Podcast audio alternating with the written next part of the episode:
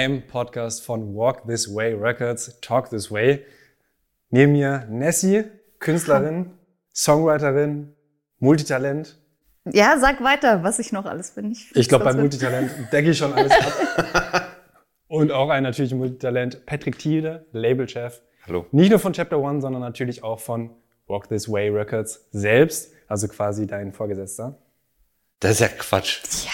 Ich finde das immer Wahnsinn, wenn als wir uns letztens getroffen haben, hast du ja. auch gesagt, das ist quasi mein Chef oder so, ne? Nein, ich habe gesagt, du bist der Labelchef. Ach so, Labelchef, aber ich ja. habe das. Ich habe nicht gesagt, du bist Stimmt. mein Chef. Und dann ist Stimmt. er ausgerastet. Nein, aber das, ist, aber das, das trotzdem, auch wenn du es jetzt so gar nicht gesagt hast, aber das kommt ab und zu mal. Das ist ja nicht so. Man ist ja auf einer Augenhöhe, ne? Kommen wir, kommen wir später noch zu, ob das okay. wirklich stimmt. Das werden wir heute auf jeden Fall aufdecken. Erstmal, um dich, Nessie, ein bisschen besser kennenzulernen, haben wir äh, Oder-Fragen vorbereitet, die du so schnell wie möglich beantworten sollst. Okay. Damit auch die Wahrheit ans Licht kommt. Okay. also, Bouldern oder Pumpen? Pumpen. Smart oder Volvo? Volvo. TNs oder High Heels? TNs. Savage oder Sido? Savage. Gold gehen, auf Tour gehen? Auf Tour gehen. Berlin, San Diego. San Diego. Star Trek oder Star Wars? Star Wars. Vanessa oder Vanessi? Gar nichts von beiden, hallo. okay, einfach nur Nessie. Korrekt. Das war schon die provokative Frage, die äh, er sich nicht getraut hat zu stellen, aber ich wollte es auf jeden Fall. Das ist okay. Ich finde noch schlimmer Vanni. Ah, ja. Vanni hätte ich noch hätte schlimmer. Ich nie getraut, oder, so viel zum Thema Augenhöhe. Oder Wanne. Wanne, ja, Wanne finde ich auch schlimm. Wanne? Wanne, ja, äh, Vanessa, wer macht denn das? Ja, Menschen. Die dich so diskreditieren wollen. Was denken Leute, die sich? die Tobi sagen. Mein Name ist Tobias Wilinski. Würde ich nie Und machen. wir starten jetzt mit dem Interview. Ja. Und zwar starten wir erstmal, weil wir haben ja vor allem KünstlerInnen hier, ähm, die jetzt das erste Mal auch so ein bisschen teilweise ähm, in diesem Kontext vorgestellt werden. Und da finde ich es auch besonders spannend, wie seid ihr denn überhaupt zueinander ähm, gekommen? Wie habt ihr euch quasi kennengelernt oder dann eben auch in diese Geschäftsbeziehungen reingeworfen? Meine Version oder Patricks? Erstmal deine Version, Unterscheiden dann die Patricks sich? und dann entscheide. Also ich muss jetzt was sagen, was ich dir eigentlich irgendwann schon mal sagen wollte, habe ich dir aber noch nie Oh, gesagt. jetzt. Es wird jetzt spicy. Oh. Also Patrick, Tide und ich, ich weiß gar nicht, wo wir uns kennengelernt haben. Irgendwann sind wir aber mal aufeinander aufmerksam geworden. Und dann bist du mir auch bei Instagram gefolgt und dann bin ich dir auch gefolgt und irgendwann bist du mir entfolgt und dann war ich Nein. kurz sauer. Dann war ich so, ja, dann folge ich dir halt auch nicht mehr. Ach, Patrick. Und jetzt ist er blockiert. Nein, um Gottes Willen, nein, nein, nein. Nee, und dann ähm, habe ich so mein Musikchen gemacht und äh, meine Managerin Steffi versteht sich sehr gut mit Patrick, würde ich jetzt mal behaupten.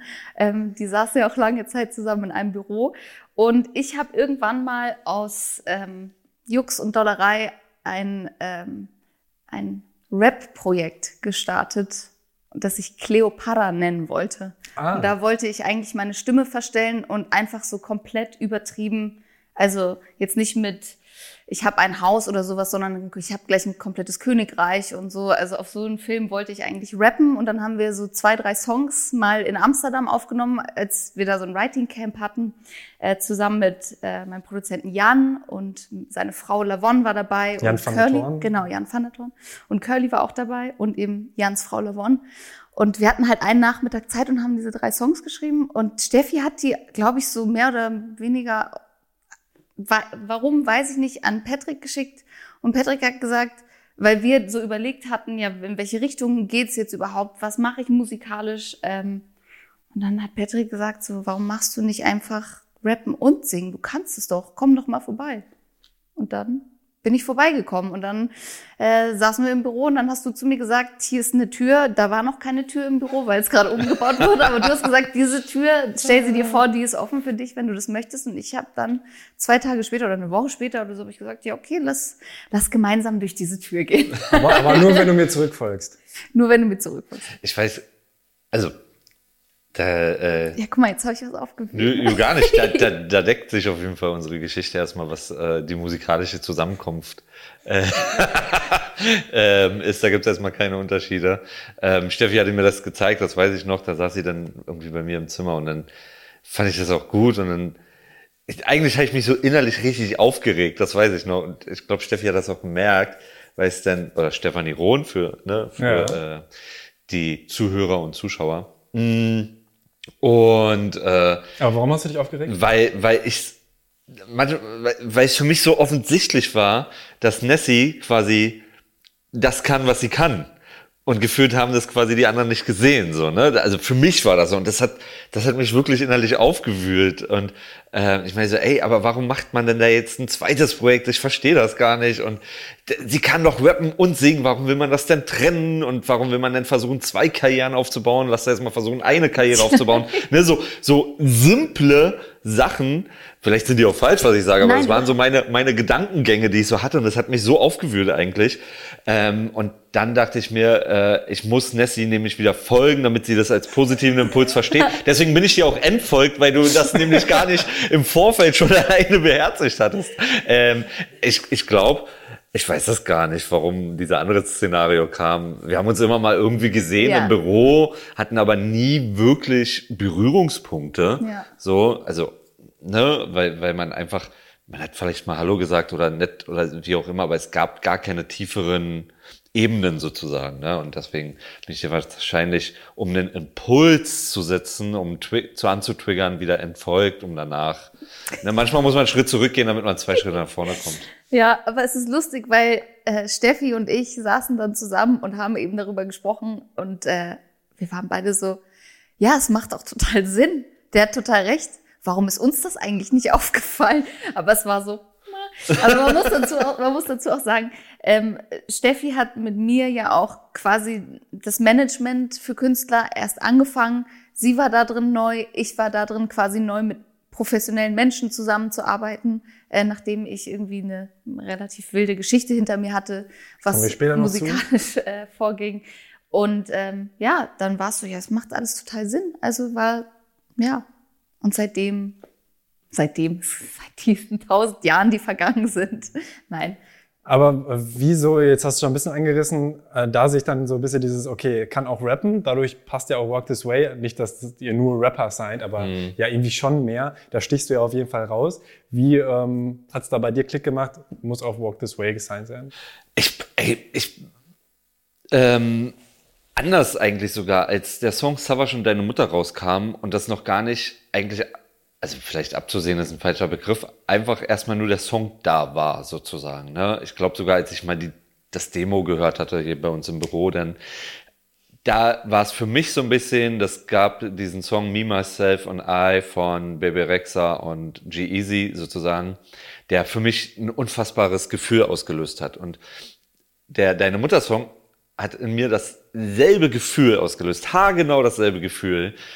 Und dieser G-Easy und Barbarexa Song ist, ist ein Riesenerfolg. Also ich weiß gar nicht, bei wie viel Streams der steht. Also sind wahrscheinlich irgendwie dreistelliger Millionenbereich so. Und, ähm, und da weiß ich noch, dass ich zu allen im Büro meinte, ey, das ist der Hit, das ist Wahnsinn, das ist krass und so weiter und so fort.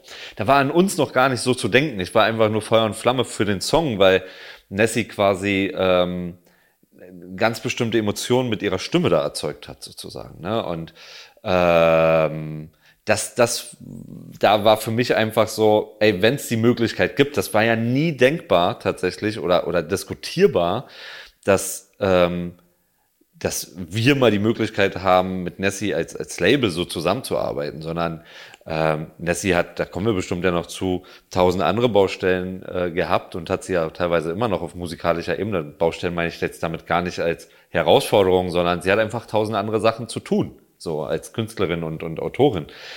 Und als das dann Thema war und als wir mit äh, Steffi dann so ins Gespräch kamen und dann mit Nessie, also war das für mich eigentlich so, ich hätte ja auch ein weißes Blatt hinlegen können, schreib drauf, was du willst, das wird dein Vertrag. Also ähm, das war sinnbildlich auch die Tür. Ne? Und ähm, ähm, Punkt. Und vielleicht nochmal auf äh, deine Vorkarriere. Also du sagst auch in anderen Interviews, dass du halt vorher kein so richtiges Management hattest, zwar ein Management, aber dass es halt nicht so professionell war und du erst ähm, beim neuen Management dann gemerkt hast, alleine so dieses, hey, ich kann auch für andere Leute schreiben oder so. Also was, was für Türen wurden dir geöffnet? Woran unterscheidet sich, äh, wovon unterscheidet sich ein gutes und ein schlechtes Management zum Beispiel in deinen Augen? Also zuerst einmal, dass man alles schriftlich festhält und Verträge macht. Also Dinge, geregelt sind und nicht einfach irgendjemand sagt, okay, ich mache das und man irgendwie so gar nicht weiß, was die Person eigentlich macht. Also ich muss jetzt sagen, ich kann einfach nur das sagen, wie es bei mir funktioniert und wie ich es richtig gut finde. Und zwar ist das, ich bin über jeden Schritt, der passiert, informiert. Sei es die kleinste Anfrage, ich bekomme sie weitergeleitet und weiß einfach, wo man steht und habe einfach auch, wenn ich wollte, 24/7 jemanden an meiner Seite, die mir in jeder Lebenslage zur Seite steht, muss ich ehrlich sagen. Also Steffi muss manchmal sich auch von mir ganz schönes Rumgejammer, glaube ich, anhören, aber warum, warum jammerst du? Wenn mir irgendwas nicht schnell genug geht oder wenn ich ungeduldig bin oder wenn ich hey, mich ungerecht behandelt fühle oder sowas. Natürlich sind das irgendwie auch Momente, die man mit seinem Management teilt und dass die immer so verständnisvoll mit mir ist und auch immer eine, eine äh, rationale Lösung mit mir sucht, wenn ich vielleicht auch zu emotional an Sachen gehe und so. Das hat mir schon auch persönlich in meiner persönlichen Entwicklung halt geholfen. Und das finde ich wichtig, dass du mit Leuten zusammenarbeitest. Ey, am Ende des Tages, wir wollen alle irgendwie Erfolg damit haben mit dem, was wir machen. Und ähm, natürlich bin ich mir auch bewusst, dass es mit mir als Künstlerin vielleicht anders ist als mit anderen Künstlern so, wie es, also wie sich wahrscheinlich jeder Künstler so unterscheidet, aber ähm, die, die Geduld da auch entgegenzubringen und eben das Verständnis und dieses Personal Growth, das ich persönlich damit erlebt habe, finde ich, hat mir gezeigt, dass die Konstellation, in der ich jetzt gerade meine Musik machen darf, total cool ist und das ist eigentlich, was ich mir immer vorgestellt habe. Personal Growth, das weiß ich auch aus Vorgesprächen, ist dir ja sowieso sehr wichtig, dass du dich da mega viel weiterbildest. Jetzt zum Beispiel hast du ja auch gerade gesagt, dass du irgendwie kein Alkohol trinkst, seit zwei Monaten nicht mehr raus und sowas. Ja. Was sind denn noch so Punkte, ähm, was du dir auch anliest oder wo du, ähm, was dich gerade, sag ich mal, voll fasziniert? Ich mache gerade Mentalcoaching, das ist wirklich crazy. Aber ich habe jetzt zwei Sessions gehabt und es ist wirklich verrückt. Also jeder, der ein bisschen Struggle hat mit, mit sich selber oder mit ich habe gerade das Gefühl, ich verstehe mein ganzes Leben jetzt erst. Also ich meine, es ist ja, ich mache ja kein Geheimnis daraus, dass ich irgendwie an Depressionen leide. So gerade ist alles cool und sowas. Ich habe auch lange Zeit eine Therapie gemacht, ähm, aber so dieses dieser Schlüssel, dieses dieses Klick machen hat bei mir, ey, ich sag's euch, Corona ist eine gute Zeit oder diese Zeit gerade ist gut, um eben sich selbst und Dinge, die man macht oder auch wie man sie macht, zu reflektieren. Und das hat mir zum Beispiel geholfen, auch mit, ich mache Sport, ich mache Sachen, ich äh, strukturiere mir meinen Alltag schon sehr und sowas. Und das hat mir auch geholfen, aber manchmal braucht es Zeit und die richtigen Leute, die dir bestimmte Impulse geben, sei es in, eben in deinem persönlichen Leben oder in der Musikal, auf der musikalischen Ebene, wo du dann irgendwie auf einmal morgens aufstehst und dir denkst so, Alter, krass, so einfach ist es. Ja. Was, was, war zum Beispiel einfacher, als du gedacht hast? So nee, so Dinge verstehen aus meiner Vergangenheit zum Beispiel. Also warum ich Dinge so mache, wie ich sie mache, hat eben auch viel damit zu tun in den Mustern, wie ich aufgewachsen bin, wie, ähm, wie ich ja bis zum jetzigen Punkt irgendwie so mein Leben gelebt habe. Das klingt total äh, pathetisch vielleicht oder zu dramatisch oder sowas, aber es ist wirklich so, wie es ist, dass ich vor ein paar Wochen so einen Moment hatte, wo ich mir gedacht habe, ey, äh, natürlich in dieser jetzigen Situation, mich macht's fertig, weil ich aus zum Beispiel Erlebnissen schreibe, ich fühle mich gerade unkreativ. Ich hab, kann mich nicht aufraffen, Sport zu machen, ich kann das nicht zu machen, ich kann das nicht. Und das schaffe ich alles für eine Woche, für zwei Wochen, wenn ich mich dann wieder aufgerafft habe, aber dann nicht mehr. Warum? Und so auch dieses Interesse zu haben, solchen Fragen auf den Grund zu gehen und so, ähm, zeigt ja, dass ich was verändern möchte und dass ich auch in mir drin irgendwie noch, ich glaube ja, dass ich noch viel mehr Potenzial habe als das, was ich bisher ausgeschöpft habe. Das klingt vielleicht arrogant, aber ich glaube, das hat jeder. Ich glaube, wir sind so abgelenkt von, von gerade von Social Media und sowas. Wir hängen viel am, am Handy und vorm Fernseher. Ich glaube, wenn man das mal so ein bisschen abschaltet und sich auf das Wesentliche konzentriert, auf sich selber, ähm, dann erkennt man halt Sachen. Ich war zum Beispiel immer sehr schlecht zu mir selber. Ich bin eine sehr gute Freundin, würde ich sagen, und ein sehr guter Partner. Also das heißt, wenn jemand was von mir möchte, bin ich sofort da, aber zu mir selber war ich so schlimm. Und das ist mir jetzt erst aufgefallen. Das ist echt krass. Aber du hast mal zurückgesteckt, meinst du damit? Nee, nee, ich bin, also wenn ich mich selber vorstellen würde als Freundin, die neben mir sitzt und mir sagt, was ich gerade mache, würde ich mich selber nicht als Freundin haben wollen. Also verstehst du, was ich meine? Wenn du, stell dir mal vor, Patrick sagt die ganze Zeit zu dir, ey Tobi, ganz ehrlich, was du machst, Tobias, ganz ehrlich. Du darfst ja Tobi sagen. Ja, was du, was du machst, ja, du hast es zwar jetzt gemacht und du hast jetzt auch neue Jobs an Land gezogen und so, aber ganz ehrlich, sei mal ehrlich zu dir, also du bist trotzdem noch voll der Loser, so. Stell dir mal vor, du würdest dir das jeden Tag sagen, unbewusst. So, alles, was du machst, in Frage stellen, dir nie auch mal auf die Schulter selber klopfen und sagen, ey, du hast da eine goldene Schallplatte an der Wand hängen und du bist dafür verantwortlich, dass dieser Song so groß geworden ist. Dafür kannst du dir Props geben und nicht sagen, ja, okay, das habe ich jetzt halt gemacht, war halt ein Ziel von mir, jetzt äh, muss da noch was krasseres kommen. So. Aber das ist auch, finde ich, schwer, ne? weil ständig ja. ja auch irgendwie von wem auch immer erwartet wird, schneller, höher, Voll. weiter. Und das meine ich mit Social so Media so auch, ne? Genau, Social Abstand Media, nehmen. aber auch äh, viele andere Sachen sozusagen. Ne? Also ich meine, gerade auch bei uns in der Branche, das ja. wissen wir ja, äh, äh, nach der Goldplatte ist vor der Goldplatte ja, gefühlt. Voll. Also, ne, das ist so, ne, was ist der Erfolg von gestern wert, wenn du heute nicht mehr ablieferst? So, das wird einem ja die ganze Zeit suggeriert. Ja. Ähm, und ja, das ähm, macht es auf jeden Fall nicht einfach. Ja, und ich glaube, was ich dadurch verloren habe, ist der Fokus, warum ich mal angefangen habe, Musik zu machen. Und nicht, Musik zu machen, damit ich eine Goldplatte bekomme, damit ich 50 Millionen Streams habe, damit ich das, das ist alles schön und das ist natürlich nach wie vor auch was Erstrebenswertes. Aber es, nicht, es ist nicht das, warum ich mit Musik angefangen habe. Und zwar war Musik einfach mein Ventil. Ich habe, dass ich nicht irgendwie meine dunkelsten Gedanken zugelassen habe, habe ich mit Musik verarbeitet. Und das muss, da muss man wieder in diesen Flow reinkommen, sich auch so zu sagen, hey, ich kann das und ich bin bis hier gekommen weil ich damit angefangen habe, deswegen. Klingt ein bisschen crazy, aber du verstehst. Ja, aber ich finde das total, ganz ehrlich, wichtig und eigentlich würde ich mir viel mehr wünschen, dass, dass ganz viele Künstler und Künstlerinnen sich genau daran erinnern, warum ja. haben sie das erste Mal einen Stift in die Hand genommen. Eben eigentlich, also mit Sicherheit gibt es mittlerweile auch ganz viele Artists und, und, und Künstlerinnen, die anfangen, weil sie einfach nur die Streams und die Goldplatte haben ja. wollen und, und Fame geil sind, sage ich jetzt ja. mal so. Ne? Auch ohne Wertung. Das, genau, das so. gehört auch dazu. Ähm, aber die, ich glaube schon, die meisten haben angefangen, weil sie ein Interesse dafür hatten, weil sie ein Ventil suchten, weil, weil es irgendwas Emotionales mit ihnen gemacht hat, sozusagen. So, ja. Und ich, da wäre es eigentlich eh mal schön, wenn die Leute sich wieder daran erinnern. Voll, voll. Und weniger halt auf die Zahlen gucken, ne, was natürlich sehr schwierig ist, weil überall, ob Insta, Spotify, ne, selbst die Fans können ja teilweise einfach gut nachvollziehen, war was erfolgreich oder nicht. Aber, eigentlich ist das, das nicht geil. Eigentlich, ja, eigentlich nee. ist das nicht cool.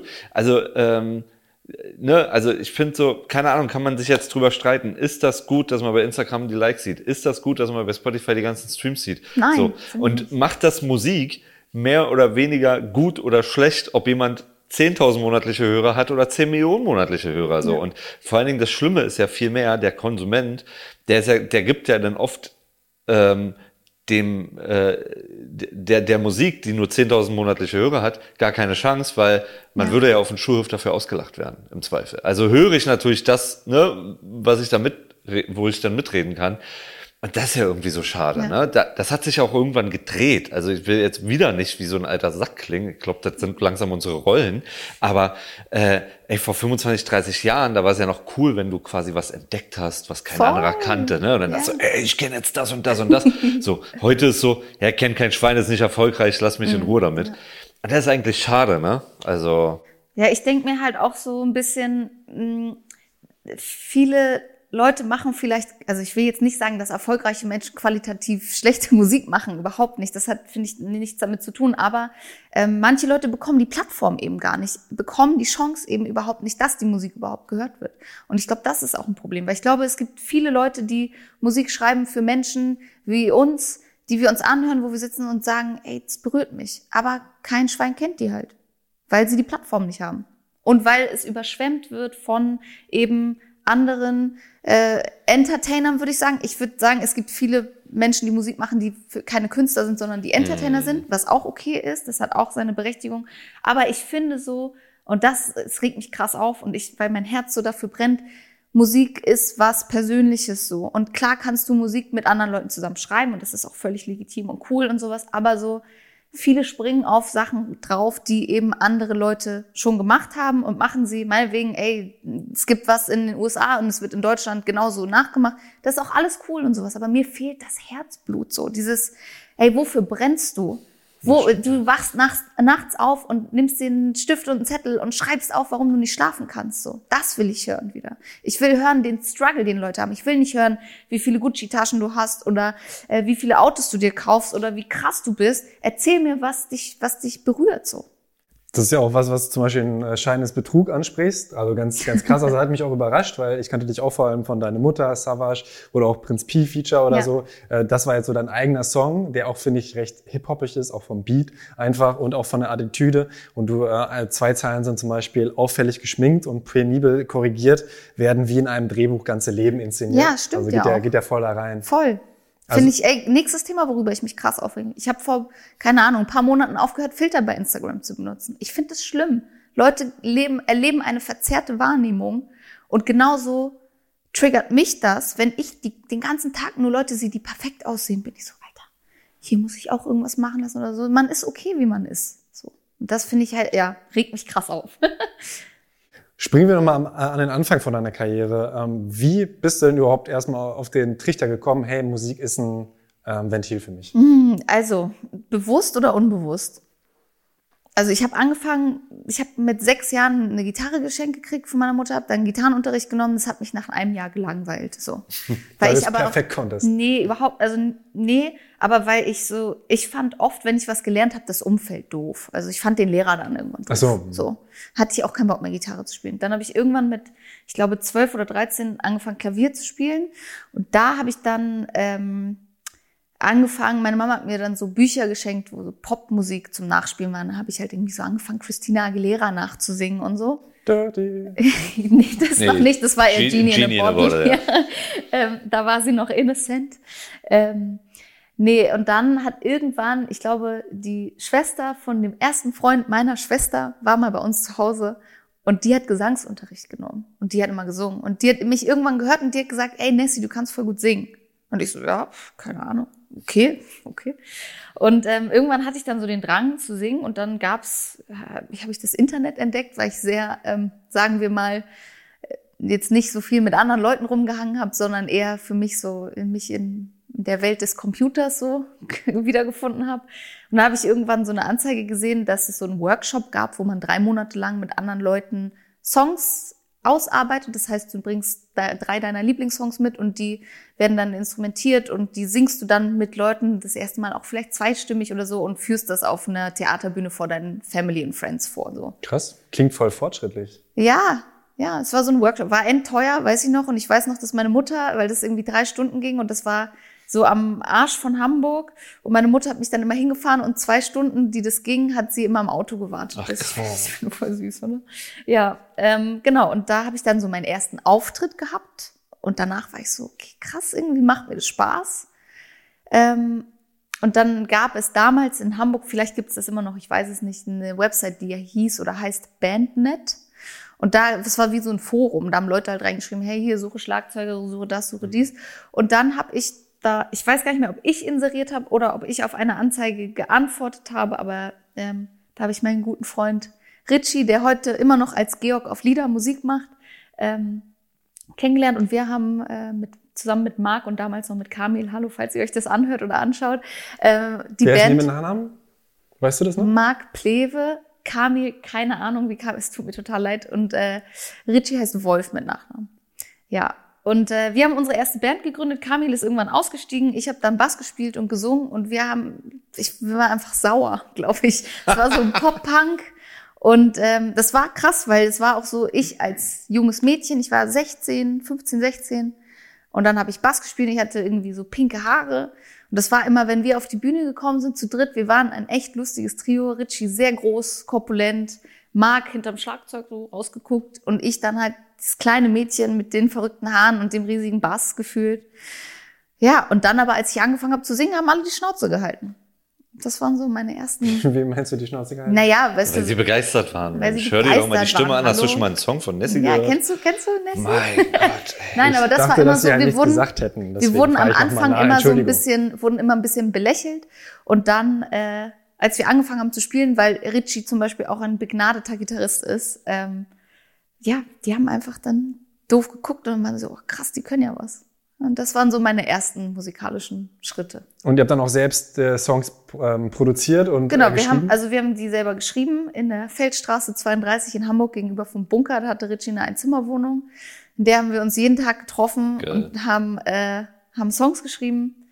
Ähm, sind dann unten, da war ein Dönerladen und ein Internetcafé haben wir, sind wir in dieses Internetcafé gegangen. Wir haben unsere ersten drei Demos mit einem Kumpel von Richie aufgenommen.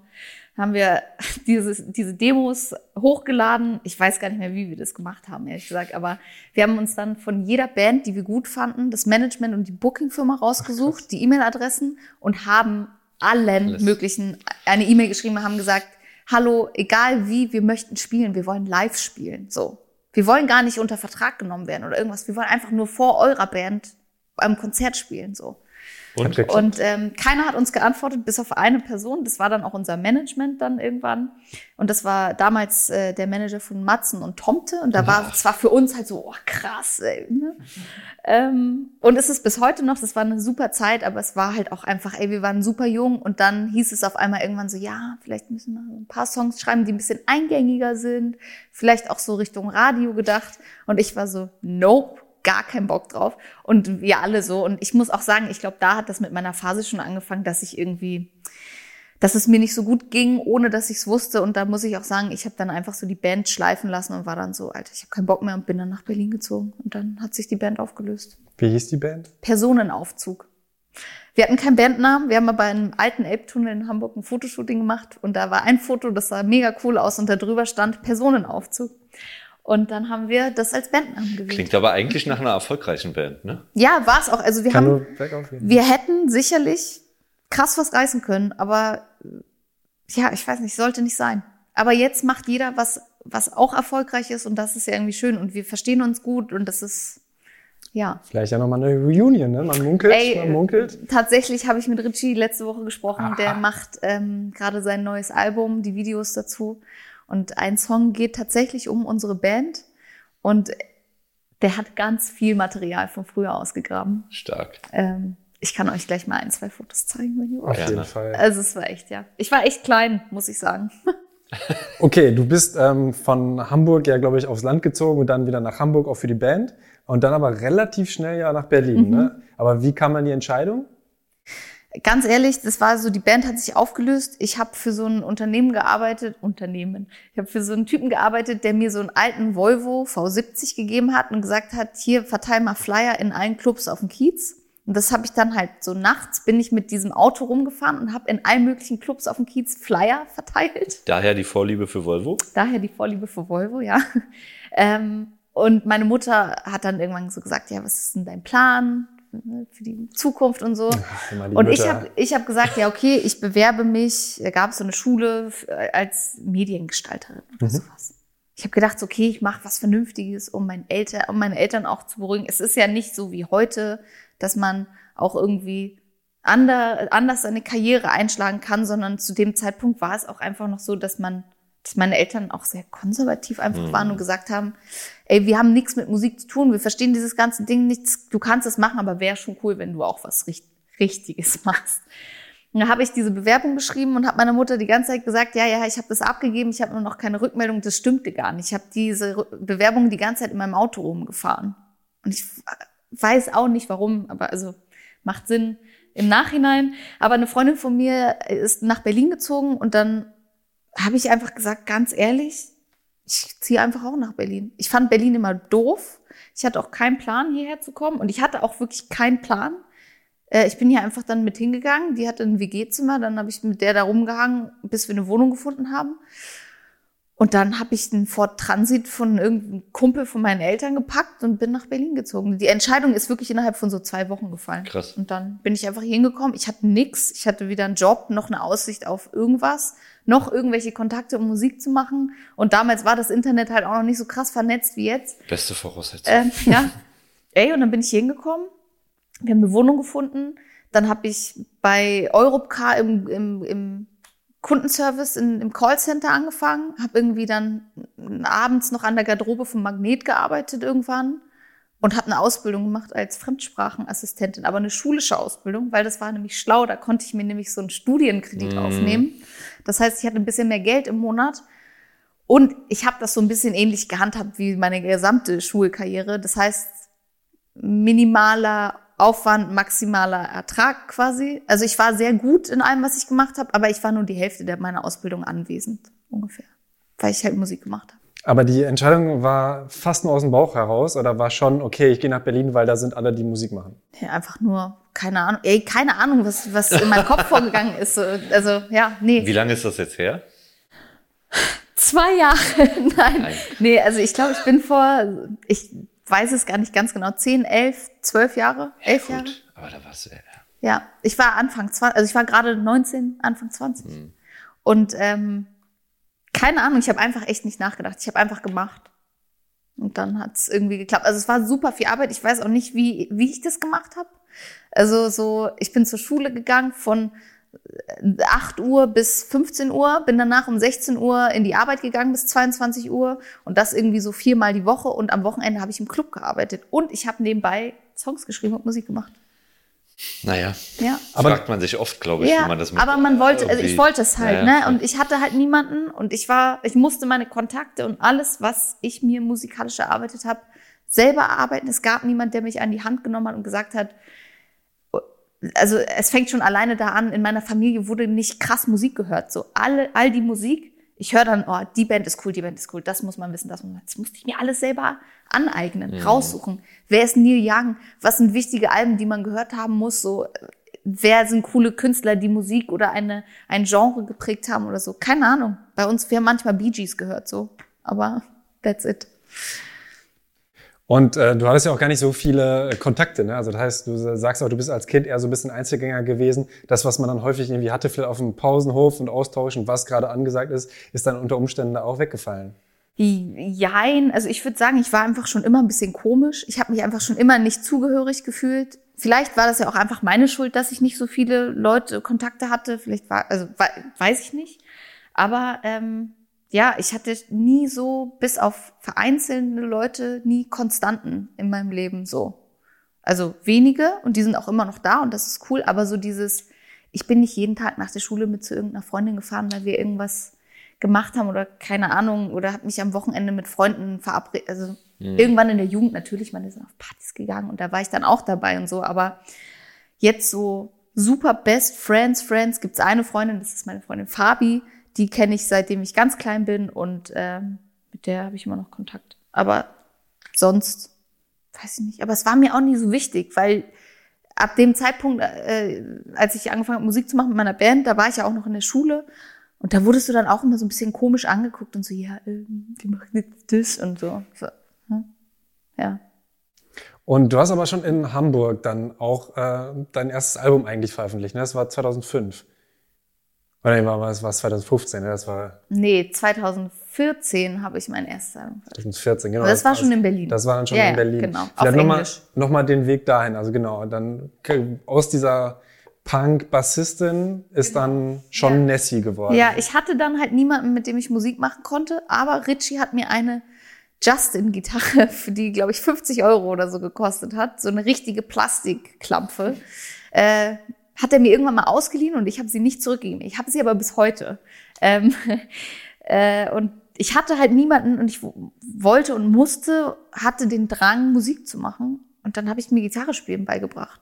Und dann habe ich halt angefangen, Songs zu schreiben. Und dann, hey, also so mega krass vertiefen will ich die Geschichte gar nicht, weil ich mir denke, so, ey, das war ein Kapitel, was cool mhm. war, gute Sachen erlebt, schlechte Sachen erlebt, hat mich auf jeden Fall krass geprägt am Ende des Tages war es so, ich habe angefangen, Songs zu schreiben, hatte dann irgendwie durch Freunde, die ich in Berlin kennengelernt habe, durch die Arbeit oder eben durch Sachen, ein paar Connections, wo ich dann mal im Vorprogramm spielen konnte, habe dann irgendwie meinen damaligen Manager kennengelernt und da auch echt viele gute Sachen gemacht so. Also wirklich auch gute Chancen gehabt und in krasse Shows gespielt. Wie gesagt, mein erstes Album aufgenommen und eben auch diese, diese ganze professionelle Seite von Musik kennengelernt. Ich kannte das früher zum Beispiel nicht, dass man, ich weiß noch, meine allererste Session mit Abbas, irgendwann 2000. Producer. Genau, Produzent, äh, 2003, nee, 15 vielleicht oder 16, keine Ahnung, ich weiß es nicht mehr ganz genau. Ich bin ins Studio gekommen, da standen keine Instrumente. Ich war so, hä? Wie soll denn das gehen? Wer macht denn die Musik? Ich habe das bis zu dem Zeitpunkt nicht verstanden, dass ähm, Nee, läuft. Ist dass, okay. Äh, das habe ich auch nicht verstanden gerade. Dass Musik am Computer gemacht wird und dass das einfach nichts mehr mit dem zu tun hat, woraus ich mal entsprungen mm. bin quasi. Also, was auch super cool ist, weil es mir auch Möglichkeiten gibt, irgendwie Sachen auszuprobieren und keine Ahnung. Du ähm, machst ja selbst auch Musik auf dem Computer. Ja, ich versuche so ein bisschen. Ich habe mir einen neuen Computer gekauft. Ey, it's crazy. Ich habe bei Jan van der Torn jetzt öfter mal Logic Nachhilfe. Da gehe ich dann ins Studio und schreibe wirklich alles mit, was der mir sagt und Geil. wie ich Sachen muss, Sachen machen muss. Der hat mit mir Presets für Logic für meine Vocals, dass ich zu Hause besser aufnehmen kann und so gemacht. Und das ist so, oh mein Gott, okay, krass, so funktioniert's halt. Ähm, aber für mich war das zum Beispiel ein krasser Schock, aber jetzt nicht mehr. Wie hast du Abbas kennengelernt? Abbas habe ich kennengelernt durch ähm, ein Projekt, was ich, also mein erstes quasi größeres Writing-Projekt, was ich betreut habe durch meinen ehemaligen Manager, der diesen, diesen Entertainer, Künstler, Menschen ähm, an, angeschleppt und hat gesagt, hier ist eine Session mit diesem Produzenten, trefft mm, euch mal und guckt okay. mal, ob ihr was machen könnt. Und dann war es ein Herz, eine Seele. Ja, und dann ja, habe ich auch was kennengelernt. Es war lustig. Also wir haben seitdem schon viel zusammen gemacht und auch, also wir haben auch zum Beispiel die, die Deine Mutter-Nummer und auch die Dicker Was-Nummer mit Sido und Savasch zusammen gemacht. Und äh, daraus hat sich eine richtig schöne Freund, also wie Familie schon. Wir sind Nachbarn, wir sehen uns ganz oft, also wir lieben uns. Das ist so Familie. Ja. Und er hat auch bis jetzt an allen Songs von dir mitgewirkt? Nee, aber man munkelt, dass wir zusammen im Studio waren für meine eigenen Sachen. das sieht man ja auch teilweise eben auf, äh, auf Social Media unter anderem. Das stimmt, ja. Ähm, aber genau, eine wichtige Frage finde ich, du hast ja vorher auf äh, Englisch dein Album rausgebracht. Mhm. Hast du bis dahin auch nur auf Englisch geschrieben? Ja, das war auch ein krasser Struggle für mich, auf Deutsch zu schreiben danach. Meine ersten Songs, die ich gemacht habe auf Deutsch. Und da hat Steffi, sie hat sich im Nachhinein bei mir entschuldigt, aber sie hat ganz oft zu mir gesagt, es sehr schlageresk klang. Echt, ja? Ja, manche Sachen. Sie hat sich aber entschuldigt. Sie meinte, vielleicht war sie auch ein bisschen hart mit mir. Aber das war ganz gut. Äh, ich habe dann viel mit anderen Leuten am Anfang geschrieben und habe das immer so gemacht im Studio. Ähm, ich habe dann Melodien vorgegeben und gesagt, okay, so und so soll es sein. Das Thema möchte ich gerne behandeln in dem Song, habe schon immer Sachen vorgegeben und manchmal so Sätze gesagt und gesagt, das muss man in cool sagen in hm. nicht schlagermäßig. Äh, und das war am Anfang relativ schwierig, weil wenn du so eine Sprache für dich entwickelt hast, und ich würde auch sagen, im Englischen bin ich, äh, ohne jetzt wieder so doof zu klingen oder sowas, aber schon auf muttersprachlichem Niveau auch sehr slangmäßig. Ich benutze auch sehr viele Bilder und sehr viele komische Sachen, die ich auf Englisch geschrieben habe, so, ähm, weil das einfach mein Film war. Und sich dann umzudenken, auf Deutsch zu schreiben, das ist schon eine andere Kunst auf jeden Fall. Und dann habe ich so gemacht, dass ich die erste Strophe und die Hook immer im Studio fertig geschrieben habe. Dann bin ich nach Hause gegangen, habe alles umgeschrieben. Für mich. Dann, weil ich mehr Zeit brauchte. So. Ja. Und das jetzt mit der Zeit ist es so, ich bin immer noch relativ zögerlich, würde ich sagen, und gebe mir aber auch viel Zeit, weil ich natürlich auch Texte schreiben möchte, die, wenn ich mir die nochmal anhöre, nicht denke so, boah, okay, das ist ein bisschen cringe. Ähm, aber ich habe jetzt auch viel, sehr viel für andere Künstler auf Deutsch geschrieben, was mir unfassbar geholfen hat für meine eigenen Sachen, auch eine ähm, eine Sprache zu finden, hm. so wie ich mich ausdrücken will und so. Ja, Prozess halt. Was ähm, findest du da besser oder wo siehst du da, äh, was, was macht dir mehr Spaß für dich oder für andere zu schreiben? Mm, das würde ich so nicht sagen, was mir mehr Spaß macht. Mir macht beides gleich viel Spaß. Also Musik macht mir einfach Spaß und ich liebe es, mich in jedem Genre austoben zu können und auf Englisch oder auf Deutsch. Ich würde da jetzt gar nicht differenzieren.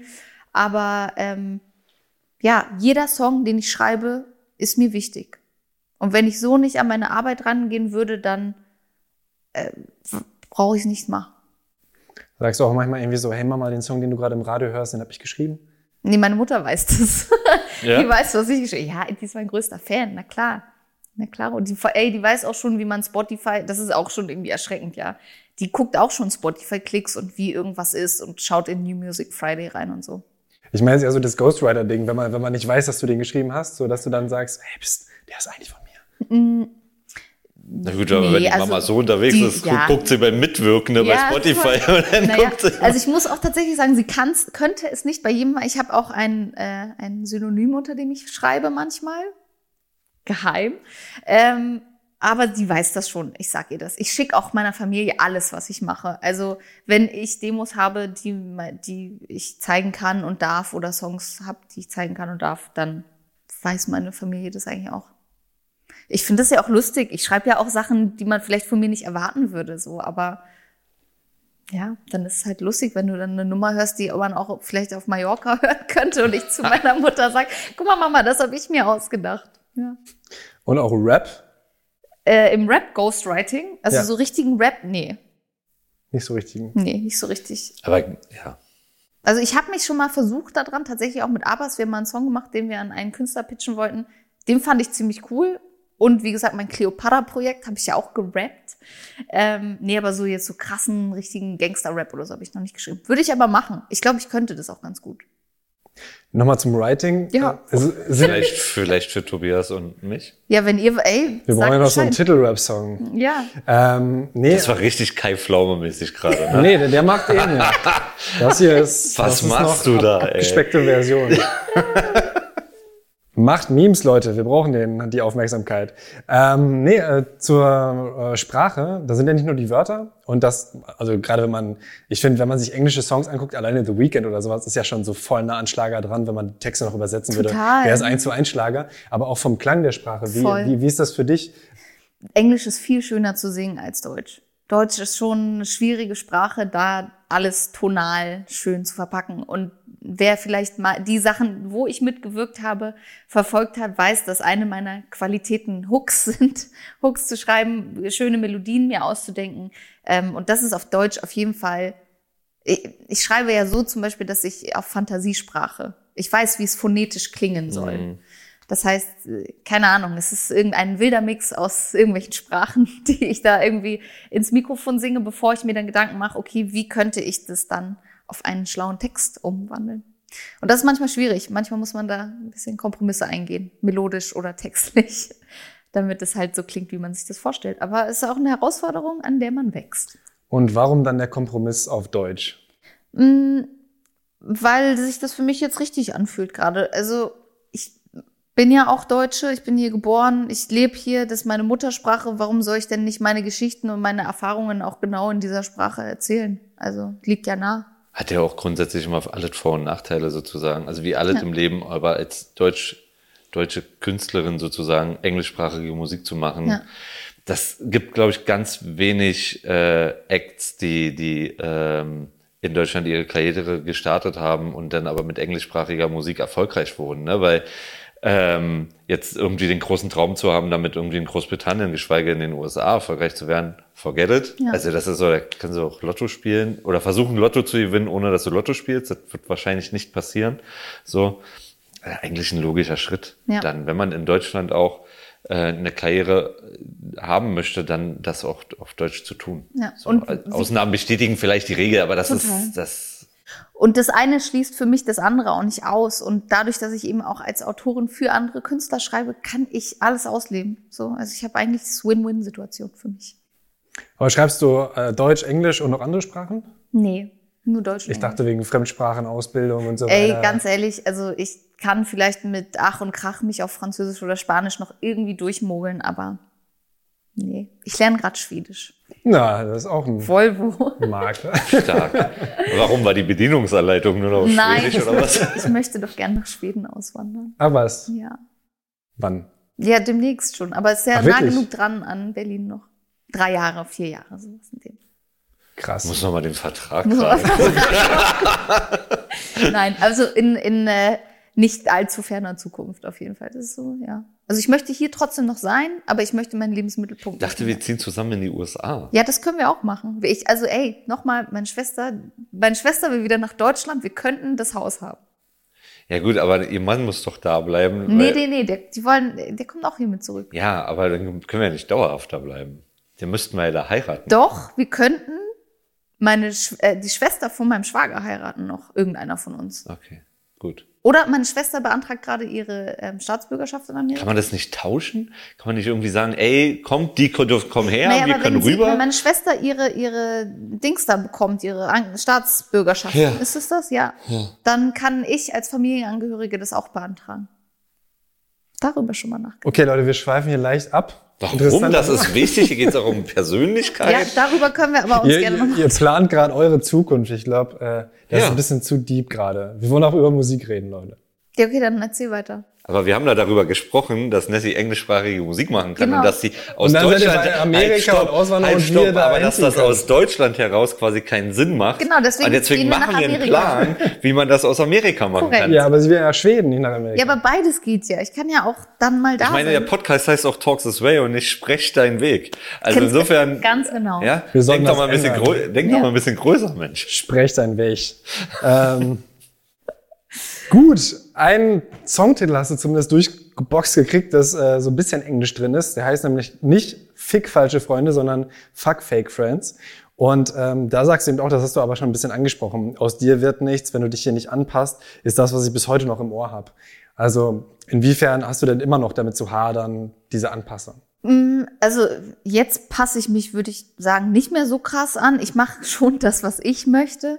Ähm, aber natürlich sind viele Sachen als Komplexe irgendwie hängen geblieben. Ne? Also zum Beispiel, dass mir oft eingeredet worden ist, ey, du bist zu dick oder zieh mal das nicht an, das sieht doof aus oder oh, das ist voll peinlich, wenn du das anhast, ist für mich krass, wenn, wenn, also ich mache nicht nur deswegen Sport oder sowas oder ich glaube schon immer, ich habe ein gutes Körperbewusstsein gehabt, aber natürlich sind das so Sachen, die einem nachhängen, wo man auch dann dreimal mehr in den Spiegel guckt vielleicht, bevor man losgeht oder eben sich nochmal, obwohl man weiß, dass man es nicht muss, äh, dabei erwischt, wie man sich mit irgendjemandem im Internet vergleicht, der scheinbar ver oder vermeintlich perfekt aussieht, so.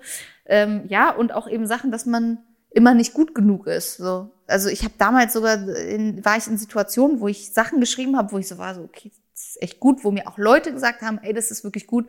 Und die Rückmeldung war da, äh, ja, verstehe ich nicht, aber ist ja eh nur ein Demo, oder nicht? So, also solche Sachen, wo du dir denkst, so, jeder, der mit Künstlern zusammenarbeitet, also mit wirklich mit Künstlern, die sich hinsetzen und ihre Songs schreiben und du auch weißt, die sind vielleicht ein bisschen crazy, aber so, die machen das, weil die das eben lieben und dafür brennen. Du kannst dich nicht in einen Raum mit denen setzen und einfach das, wenn die dir jetzt sagen, hey, ich habe hier einen Song geschrieben, kannst du bitte mal reinhören? Würde mir echt viel bedeuten. Kannst nicht sagen, ja, das verstehe ich jetzt, das ist ja nur ein Demo, oder? So, also sorry, das geht halt nicht. Das ist für, also, ja, das wäre, als wenn du die- von Picasso ein Bild anschaust und sagst so, pff, Skizze, ja, ne? Skizze, oder? Also so geil finde ich das jetzt nicht, ehrlich gesagt. So, also egal was man will, so, da steckt ja was anderes noch hinter so. Und das finde ich, muss man, also ja, es, es hängt mir nach bis heute irgendwie. Und auch dieses, natürlich dieses Streben nach Anerkennung, so, weil man es vielleicht nirgendwo bekommen hat. Also klar hat sich das Verhältnis irgendwie ein bisschen geändert. Ich bin jetzt nicht mehr so, oh, hoffentlich mag mich jeder und so. Ich, mir ist schon bewusst, dass mich nicht jeder mögen wird, mögen kann, mögen will, keine Ahnung. Ähm, aber ich arbeite eben daran, dass ich mir das geben kann. Und das ist wichtig. Aber eben aus der Vergangenheit hängen sicherlich noch Sachen nach. So. Ähm, ich habe Stefanie Rohn ja auch in meinem Podcast Thema Takt interviewt und da äh, sagt sie zum Beispiel auch, dass sie ähm, häufig mitbekommt, dass auch Frauen gerade im Songwriting irgendwie schlechter behandelt werden und zum Beispiel in Credits vergessen werden oder so. Wie ähm, erlebst du das? ich will mich jetzt gar nicht hier hinstellen und sagen, oh, weil ich eine Frau bin oder sowas, aber es passiert halt. So, es, ey, wie oft musste ich schon lesen, so, ey, danke an alle, bla bla bla, jeder wird auf Instagram markiert, nur ich nicht. Und da denke ich mir auch so, okay, Bro, why? Ähm, das passiert, damit muss man umgehen. Ich glaube, das Beste, was man machen kann, ist es wirklich ansprechen und sagen, hey, das ist nicht in Ordnung. Ich habe auch meinen Teil geleistet. Ähm, und dann kann jeder dich dramatisch, zickig oder sonst was finden. Am Ende des Tages, wenn ein Typ das sagen würde, wäre es halt nicht so. Und das ist mir in vielen Sachen schon passiert und daraus lernt man dann und weiß, wie man es halt beim nächsten Mal besser macht. Ja, hoffen wir, dass einfach auch die Menschen äh, mit der Zeit gehen und auch sehen, dass es eben einfach viele Frauen gibt, die halt was drauf haben, die was können, dass Frauen nicht nur ein Produkt sind von, ich finde sowieso dieses, es ist doch scheißegal eigentlich, was du bist. So mach halt einfach deinen Job gut. Und wenn jemand seinen Job gut macht, sollte es egal sein, ob du äh, geschlechtslos bist, ob du trans bist, ob du eine Frau bist, ob du ein Mann bist, ob du schwul, lesbisch, hetero, ist doch scheißegal. Mach einfach deinen Job gut, gib den Leuten die Credits, die sie verdient haben und gut ist. Dann brauchen wir diese ganze doofe Diskussion auch, ja, nur weil ich eine Frau bin, nicht mehr haben. Du arbeitest jetzt ja schon re relativ lange auch an deinem Album. Es wird auch teilweise verschoben. Wie sehr fieberst du? wie, wie, wie verschiebt man denn ein Album teilweise? Tobias. Hahaha. oh, sorry, okay. Es wurde auch schon äh, immer wieder verschoben. So. Entschuldigung. Talk this way. Ich dachte, ich darf einfach reden, wie ich will. Ja, mach, ist okay. Habe ich mal ein Füllwort zu viel drin. Ähm, aber wie, wie sehr nimmt sich das mit? Wie sehr fieberst du darauf hin? Oder wie sehr sagst du auch, ey, mir reicht es auch, Singles erstmal rauszubringen? Also mein Album ist ja eigentlich schon fertig, das muss ich dazu sagen. Ähm, ja, natürlich hat man irgendwie eine Vision gehabt, wie das mal aussehen soll, dass man es rausbringt und dann wie die Schritte auch da drumherum sind. Ähm, davon darf man sich aber, glaube ich, nicht aufhalten lassen, wenn das nicht so klappt. Ich glaube, wenn man in der Musikbranche arbeitet, ist man darauf vorbereitet, dass oftmals Dinge nicht so laufen, wie man sich das vorstellt. Ähm, das, was mir wirklich wehtut, ist, dass ich nicht live spielen kann. Das wäre, also, hey, es gibt ja Leute, deren Steckenpferd ist Social Media zum Beispiel oder sich irgendwie cool hinstellen und jeden Tag coole Fotos von, von sich zu machen. So, das ist auch völlig in Ordnung. Das ist aber nicht so meine Stärke. Meine Stärke ist, ich will auf eine Bühne, ich möchte live singen, ich möchte den Leuten zeigen, hallo, das, was ich im Studio kann, kann ich live noch viel besser. So. Und ähm, das macht mich traurig. Mich macht das überhaupt nicht. Ey, meinetwegen, ich release Singles das ganze Jahr. Ich schreibe auch gerade schon neue Songs. Also vielleicht habe ich ja in ein paar Monaten auch schon das nächste Album fertig. Das ist ja auch toll. Vielleicht wird das Album ja auch nochmal umstrukturiert oder keine Ahnung. Das ist mir eigentlich egal. Ich will einfach nur Musik veröffentlichen. Ich möchte eigentlich nur, dass ich jeden Monat, jeden zweiten Monat eine Single rausbringen kann, dass die Leute sehen, hallo, da passiert was, ich bin da, bis dieser ganze Zirkus hier vorbei ist haha, Zirkus, ähm, bis das vorbei ist und man auf die Bühne kann, so. Und dann kennen hoffentlich ein paar Leute meinen Namen und wissen, dass wenn irgendwo mein Name steht, dass sie sagen, oh, okay, krass, die spielt, gucke ich mir mal an. Darauf habe ich Bock. Ich habe, also natürlich liebe ich es, im Studio zu sein und ich liebe es, Songs zu schreiben, aber ich liebe es, live zu spielen, weil ich auch alles drumherum liebe. Also erstmal natürlich zu zeigen, hey, guck mal, ich brauche nicht Autotune live oder ein Track, der die ganze Zeit läuft, sondern ich kann das. Ich kann mich auch mit einer Gitarre da hinsetzen und kann das so. Ähm, und auch die Interaktion mit Leuten, die deine Show gesehen haben, die, wenn du nach der Show irgendwie am Merchstand stehst oder sowas und dich mit den Leuten unterhältst und die, da habe ich so viele schöne Erfahrungen schon gemacht, dass Leute zu dir kommen und sagen so, ey, das hat mich berührt, dieses Reale, ich möchte das Echte erleben. Ich möchte nicht Klar möchte ich ein Album veröffentlichen, auf jeden Fall. Ich will Musik veröffentlichen auf allen digitalen Plattformen, die es gibt, natürlich. Aber ich will Musik leben und das kann ich nur live machen. Hinzu muss man aber auch noch ergänzend sagen, sozusagen, wir waren, hatten ja vorhin mal irgendwann diese 10.000 monatlichen Hörer und, weiß ich nicht, 10 Millionen, diese Extremfälle, sage ich jetzt mal so, wobei Nessie ja gut in der Mitte davon ist, ne? ähm, aber ich, ich glaube zumindest, dass, dass die Stimme und die Künstlerin so toll ist, dass es total wichtig ist, dass man ein gutes Fundament schafft, dass ja. es auch viele äh, Leute hören. Und dann ist es schön, dass man sich vielleicht einmal einen Plan gemacht hat mit, ey, dann und dann denken wir, ist ein guter Zeitpunkt, das Album rauszubringen. Wenn du dann aber merkst, da gibt's ein paar Prozesse rechts und links, die eben noch nicht so anheften sozusagen und dazu führen, dass man diesen Plan, den man sich ursprünglich gemacht hat, so durchzieht, dann muss man halt auch so flexibel sein und so dynamisch sein, genau. das ein bisschen zu ändern, weil es wäre schade, weil die Platte ist, das kann ich auf jeden Fall schon sagen, weil ich sie auch komplett gehört habe, ähm, die ist einfach wahnsinnig tief, wunderschön und weißt du, das, da, da, da gibt es ganz viele Aspekte in diesem Album, da steckt so viel Herz drin, das ist eine tolle Produktion und alles. Das wäre einfach schade, das einfach nur in Anführungsstrichen auf den Markt zu werfen. Ich formuliere das jetzt mal mit Absicht salopp, ja. so, ähm, damit man sagen kann, wir haben das Album rausgebracht, so, und sie kann auch sagen, hier ist mein Album, so, aber gefühlt hören es dann nicht so viele, die es eigentlich aber hören sollten, müssten und auch können. So, weißt du, und das äh, führt dann dazu, dass man äh, in dem Augenblick dann sowas vielleicht auch mal verschiebt. Ja. So. Und ich finde das gar nicht schlimm. Ich finde das eher gut, weil man dann auch nochmal Zeit hat, so, okay, hey, überlegen uns noch ein, zwei andere Sachen, wie, wo, was kann man machen. Aber man muss das Beste daraus machen. Und langweilig wird er nicht, weil Nein. du genug andere Sachen auch machst. Nein. Nee, wirklich. Also gerade bin ich, das klingt ein bisschen übertrieben, aber ich bin gerade echt, fühle mich wie ein neuer Mensch. Das ist doch schön. Ja. Sehr gut. Ja. Ich glaube, wir werden auch nochmal ausführlich über dein Album reden, wenn es dann näher rückt. Ich denke mal, dann bist du dann nochmal zu Gast. Ja, sehr nett. Wir haben jetzt halt vor allem über dein Leben geredet, aber ich fand es auf jeden Fall sehr spannend. Würde jetzt auch nur noch eine abschließende Frage stellen. Mhm. Ähm, und zwar, was möchtest du denn Leuten, die auch irgendwie so vielleicht in der Situation sind, wie du es damals war, die gerne Mucke machen wollen, rausbringen wollen, was würdest du denen gerne mitgeben? Boah, macht erstmal so weit ihr könnt alleine lasst euch nicht von irgendwelchen Leuten erzählen, dass sie euch super krass helfen können oder das äh, Gegenteil davon. Also, dass Leute sagen, oh, alles, was du machst, ist doof. ey, einfach machen. Und vor allem durch, durch das Internet und durch, das, durch Social Media, glaube ich, hat man heutzutage noch mal eine ganz andere, ähm, ganz andere Chance, so zu starten. Hm. Also und, und sich überhaupt irgendwie auf sich aufmerksam zu machen. Und alle wichtigen Leute tummeln sich ja auch im Internet rum. Ähm, da kann es auch schon mal sein, dass dir einfach jemand dann schreibt, wenn was gut ist. So.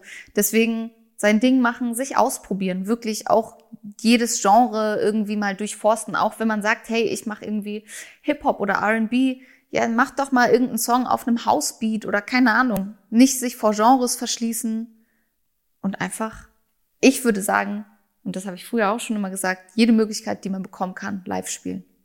Sich sein Publikum wirklich fundiert erarbeiten auch.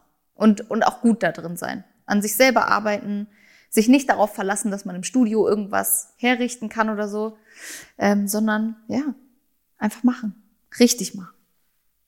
Das ist doch ein schönes Schlusswort. Also wenn das jetzt aufstrebende KünstlerInnen gehört haben, hofft auf ein Follow-Unfollow von Patrick Tiede. nee, Vielleicht wird es dann auch was. Und äh, vielen Dank, Nessie, dass du danke, dir die Zeit genommen hast. Danke, dass ich da sein durfte. Patrick, ja. willst du noch was sagen? Auf gar keinen Fall. Gut, dann kommentiert, abonniert den Podcast überall, wo es Podcast gibt. Lasst ein Like da, folgt Nessie auf jeden Fall. Und äh, bis zum nächsten Mal. Das war Talk This Way vom Walk This Way Records. Dankeschön. Ciao. Danke, ciao. Talk this way.